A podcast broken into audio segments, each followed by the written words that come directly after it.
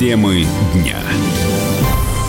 Здравствуйте, студия Елена Фонина о главных событиях дня в течение ближайшего часа. Жена футболиста Павла Мамаева Алана прокомментировала новость об условно-досрочном освобождении мужа из колонии, назвав ее лучшим подарком на день рождения. На своей странице в Инстаграме она написала, что 7 сентября будет праздновать 32-летие без супруга, но уже 17 сентября, в день рождения Павла, они будут вместе. Александра Кокорина и Павла Мамаева досрочно освободили из колонии. Алексеевский районный суд Белгородской области рассмотрел ходатайство защиты и принял решение отпустить футболистов. Заседание прошло в выездном порядке. Решение суда вступает в силу через 10 дней, если не будет обжаловано. С подробностями корреспондент «Комсомольской правды» Виктор Левшаков самого утра здесь было очень много журналистов, все федеральные каналы приехали на место. Что удивительно, утро в этой колонии Белгородской области началось с песни американского артиста, что очень удивило всех, какая-то романтическая нота была. После этого, в принципе, долго шло заседание, хотя появлялась предварительная информация в социальных сетях, что футболисты отправляются домой. Вместе с этим как раз к нам вышел адвокат футболистов, а также представители прокуратуры и суда, которые сообщили, что принято положительное решение об УДО. Соответственно, футболисты через 10 дней смогут отправиться на свободу, так как данная практика применяется ко всем заключенным в данном регионе. Также можно отметить, что учли то, что прокуратура не настаивала на каком-то более жестком заключении, не настаивала и обвинительная сторона, то есть адвокат ПАКа. Ребята с первого же дня работали в швейном цехе, вели себя хорошо. Что касается эмоций, то они отреагировали как обычные нормальные люди. Конечно, они уже соскучились. По поводу контрактов ребята хотят продолжать свою футбольную жизнь. Однако это вопрос все-таки больше клубом, потому что ситуация все-таки еще сложная. Виктор Левшаков, «Комсомольская правда». Как рассказал журналистам заместитель Алексеевской межрайонной прокуратуры Дмитрий Покалов, обвинение не намерено обжаловать решение суда. По его словам, за время пребывания в тюрьме спортсмены полностью исправились добросовестно относились к труду, посещали мероприятия воспитательного характера, заслужили по два поощрения, участвовали, принимали активное участие в спортивных мероприятиях, даже способствовали приобщению к спорту других осужденных. Поэтому основная цель уголовного наказания – это исправление осужденных была достигнута, в связи с чем судом ходатайство осужденных было удовлетворено. Адвокат Павла Мамаева Игорь Бушманов считает, что наказание для его подзащитного было слишком суровым, и защита будет добиваться справедливости. Безусловно, точку в этом деле ставить рано. Как только все основания для того, чтобы в дальнейшем обжаловать состоявшийся приговор есть в отношении всех фигурантов, в том числе и связанных э, с части необоснованного осуждения по ряду эпизодов. Например, кто-то из фигурантов не причастен к одному эпизоду, кто-то к другому, в частности Мамаев. Э, поэтому позиция мной подготовлена. Остается дождаться э, выхода Павла на свободу для того, чтобы, соответственно, услышать его мнение по этому вопросу. Мы же должны исходить исключительно из его же пожеланий в этой части о необходимости дальнейшего обжалования. Тем временем питерский «Зенит» заявил о готовности принять в свои ряды Александра Кокорина и предложить ему вернуться в клуб. Краснодар освобождение Павла Мамаева пока не прокомментировал.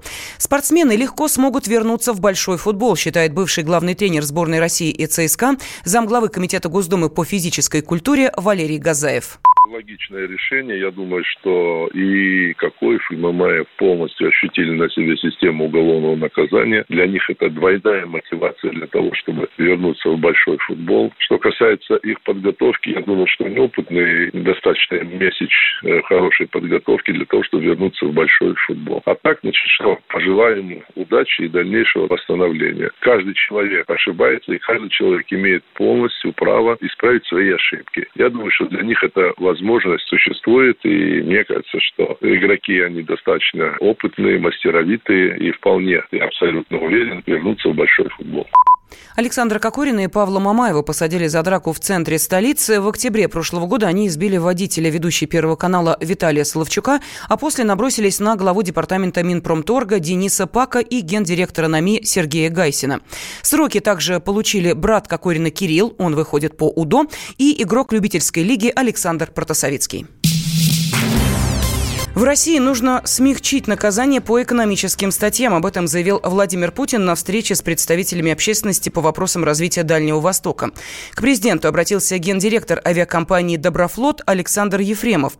Он рассказал, что некоторых предпринимателей арестовывают из-за правовой путаницы. И это негативно сказывается на развитии предприятий. Нужно найти баланс между интересами государства и физических лиц, отметил Путин. Моя позиция заключается в том, что эти статьи нужно либерализовать, и нет необходимости по экономическим статьям э, человека сажать за решетку, э, выбирать в качестве меры пресечения содержания под стражей. Есть другие формы. Это и подписка о невыезде, и домашний арест, и так далее. Но, к сожалению, и в этой сфере очень много нарушений, и государство должно обеспечить э, интересы общества в целом. Нужно найти вот этот баланс, но между интересами государства и конкретными физическими лицами, либо либо э, групповыми интересами. Но нет никакой необходимости излишне прибегать вот к таким крайним мерам, как содержание под стражей. Я уже в Генеральной прокуратуре об этом говорил. Мы разговаривали с председателем Верховного суда. У нас уже принят целый э, набор мер, связанных с либерализацией. Мы будем двигаться по этому направлению. Второй не менее значимый вопрос, которому уделил внимание президент – ипотечное кредитование в стране. Накануне Владимир Путин заявил, что на Дальнем Востоке власти запустят спецпрограмму для молодых семей со ставкой по ипотеке 2%. Во время встречи с общественниками президент сказал, что рассчитывает на снижение ставки по всей стране наша цель какая? В целом по стране снижать э, ипотеку. Мы когда-то э, говорили о том, что если мы уйдем в 10%, мы будем счастливы, потому что это статистика. Как только в 10% ушли, сразу резкий рост э, ипотечных кредитов в стране наблюдался. Но сейчас в некоторых местах уже и для некоторых категорий заемщиков уже 9%, 9-10%. Но нам нужно стремиться, чтобы в целом снижать ипотечное кредитование, ставку по ипотеке. Я очень рассчитываю на то, что по мере реализации вот этого пилота здесь, двухпроцентного, у нас будет падать ставка э, по ипотеке в целом по стране. И в какой-то момент это может просто перестать быть таким актуальным. Вот к чему надо стремиться. Но это будет зависеть от состояния экономики в целом. Обращаясь с вопросами к президенту, одна из участниц встречи попросила главу государства продлить программу льготных тарифов на авиабилеты. Владимир Путин инициативу поддержал и высказался о ценах на перелеты, которые формирует Аэрофлот.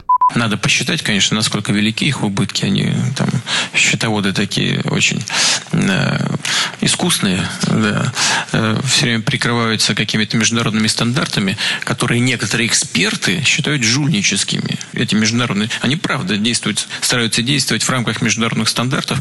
Там э, компьютер просто считает тупо Э, сколько э, заявок, сколько потребностей, исходя из этого просто э, взвинчивают цены. Вот они достаточно так примитивно все считают. И этот способ ценообразования и определения тарифов в принципе используется в очень многих компаниях мира. Это правда. Но я вот говорил про снеговую нагрузку на крыше, да? Здесь то же самое. А у нас другая нагрузка, связанная с огромной, с огромностью нашей территории. У нас особая ситуация в этом смысле. И мы должны ее учитывать. Много говорили на встрече и о достоинствах региона. Президент назвал Камчатку самым красивым местом в мире. Владимира Путина также спросили о его позиции по Курильским островам. Глава государства отметил, что в вопросе принадлежности Южных Курил Россия опирается на результаты и документы 1945 года подходить с точки зрения 45 -го года, так тогда и вопросов вообще никаких нет. Можно даже... Ну, давайте будем на это опираться. Да, и можно даже поставить вопрос про Хоккайдо. На исходную точку, согласен. Совершенно верно. Папаша все забрал, и все дело с концом. Да, но заслуга Путятина была отец, в том... Отец народов. Заслуга Путятина была в том, что это был впервые в истории России, ее дипломатических отношений, э, официальный договор с японцами. Как оно потом дальше пошло, это уже вопрос другой, но тем не менее это был первый... показалось этого мало, и они оттяпали полсахалина. Mm. А да. северную часть э, забрали фактически в аренду. Тут фактически весь Сахалин. Восточный экономический форум проходит во Владивостоке с 4 по 6 сентября. Его основная задача – содействие ускоренному развитию экономики Дальнего Востока и расширение международного сотрудничества в Азиатско-Тихоокеанском регионе. В этом году гостями форума стали премьер-министры Индии, Малайзии, Японии, а также президент Монголии. Темы дня. Лучше и сто раз услышать, и сто раз увидеть. Наш эфир на YouTube-канале «Радио Комсомольская правда». Для всех, кто любит по-разному. И ушами, и глазами.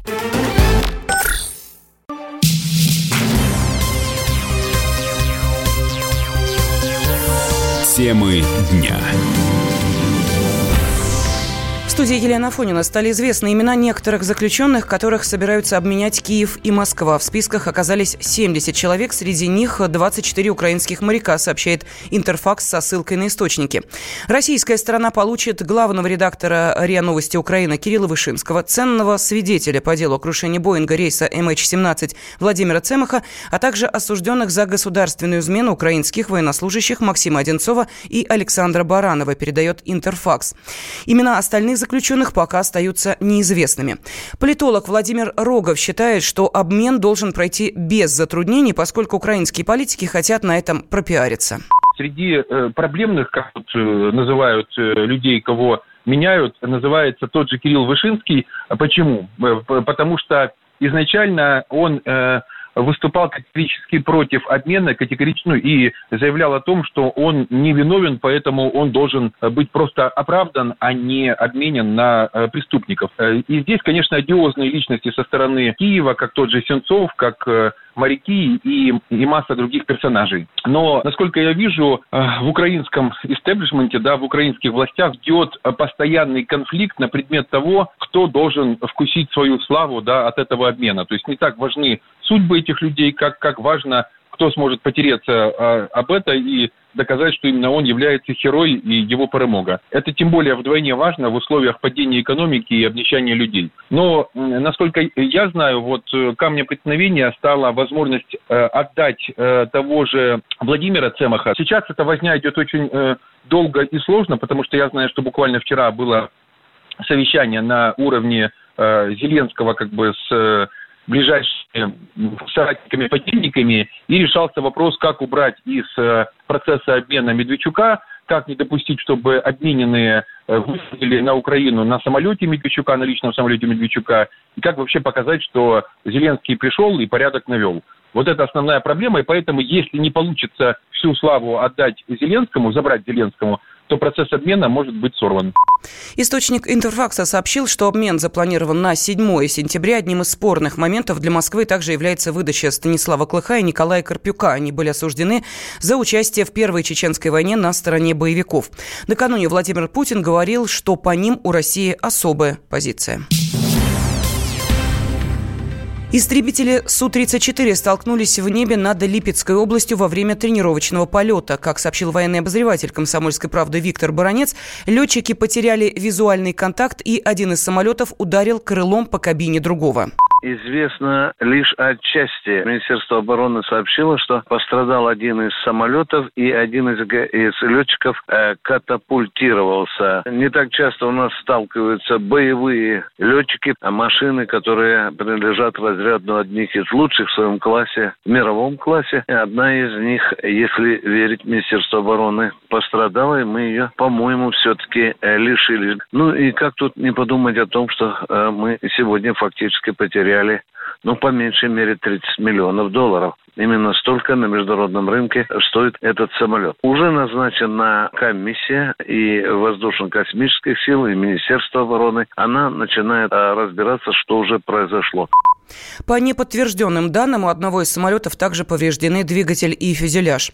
Летчик-инструктор первого класса Андрей Красноперов предположил, что же могло случиться в небе летчики совершенствуют мастерство, естественно, они полеты отрабатывают не только одиночно, но и строем. Вот при полетах строем есть определенные нормы, при котором надо соблюдать дистанцию, интервал, дистанцию до впереди летящего самолета. Возможно, ведомый немного не рассчитал свои силы, подошел слишком близко и зацепил ведущего. Это как вариант. А второй случай может быть, это могло произойти из того, что группа вошла в облака, всегда во всех инструкциях к самолету при полете строя, при потере ведущего ведомым, он должен от, отвернуть от него в свободную сторону, там пролететь секунд 20-30, потом взять курс, с которым они шли до этого, и дальше только начинать искать его. Ни в коем случае не искать ведущего в облаках. Нарушение инструкций к полетам, конечно, будут взыскания применены. В данной ситуации группу руководит ведущий. И попадание в облака, он должен дать команду разойтись группе. Он должен стараться обходить эти облака. Другое дело, они могли отрабатывать групповой пилотаж. Хорошо, что все живы и все сели. На моей памяти эти случаи кончаются очень нехорошо.